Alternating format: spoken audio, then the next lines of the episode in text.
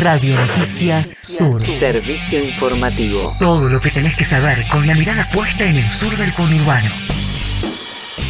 El clima. El Servicio Meteorológico Nacional indica una máxima de 24 grados con cielo parcialmente nublado. El viento soplará del sudoeste, rotando al este durante la tarde. Nuestro país. El Consejo de la Magistratura retoma su actividad. La reunión plenaria de consejeros elegirá vicepresidente y autoridades para las cinco comisiones que conforman el organismo. Selección de magistrados y escuela judicial, disciplina, acusación, administración y financiera y reglamentación. Será la primera reunión desde julio del año pasado, a raíz de la declaración de inconstitucionalidad de su integración en diciembre de 2021, el conflicto de poderes por la designación del representante del Senado por la segunda minoría y las tensiones entre oficialismo y oposición. Nuestra provincia. Crece la producción de miel.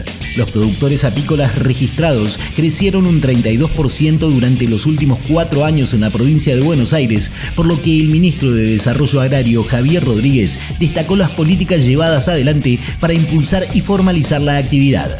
Con casi 6.000 productores y más de un millón y medio de colmenas, el territorio bonaerense es el mayor productor de miel y derivados en un contexto donde la Argentina se posiciona como el cuarto productor de miel pura del mundo y es el principal productor de América superando a países como Estados Unidos, México y Brasil. Nuestra región. Aumento salarial para los municipales de Florencio Varela. El intendente Andrés Watson y el titular del Sindicato de Trabajadores Municipales Darío Daquino formalizaron un incremento del 27% en los saberes de todo el personal. La recomposición salarial se dará en dos instancias, un 15% inicial con el sueldo de marzo y el 12% restante con el salario de abril.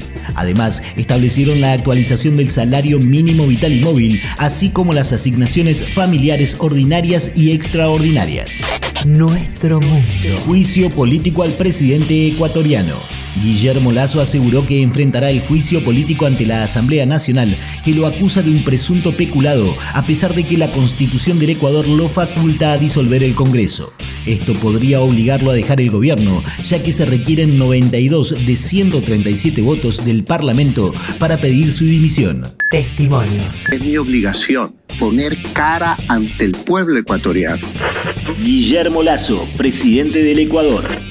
Yo no podía dictar la muerte cruzada dejando la duda de qué es lo que verdaderamente habría sucedido con el juicio político, porque soy un demócrata, porque pongo el pecho a las balas en todos los ámbitos de mi vida.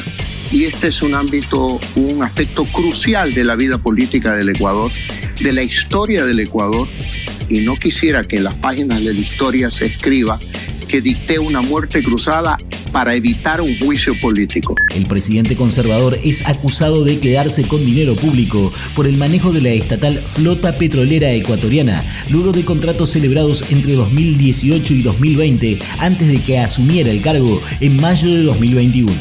Nuestra educación. Pase a planta de trabajadores docentes de la UNAG. A partir de la firma de un convenio con el Ministerio de Educación de la Nación, alrededor de 800 trabajadores de la educación de la Universidad Nacional Arturo Jaureche regularizarán sus condiciones de acuerdo al régimen laboral que los nuclea. La rúbrica se llevó adelante en la tarde de ayer entre el titular de la cartera Jaime Persic y el rector de la Casa de Estudios Varelense Arnaldo Medina. Nuestro deporte. Ganó Quilmes y se subió a la punta. El cervecero derrotó 2 a 0 al Deportivo Madrid en el Centenario y alcanzó a Chacarita en la cima de la tabla de la zona B de la Primera Nacional. Los tantos del encuentro, que marcó el cierre de la octava fecha de la segunda categoría del fútbol argentino, fueron de Federico Anselmo e Iván Colman, ambos en el segundo tiempo. Lo que tenés que saber. Radio Noticias Sur. Servicio informativo horario. Una producción periodística de UNQ Radio, la emisora de la Universidad Nacional de Quilmes.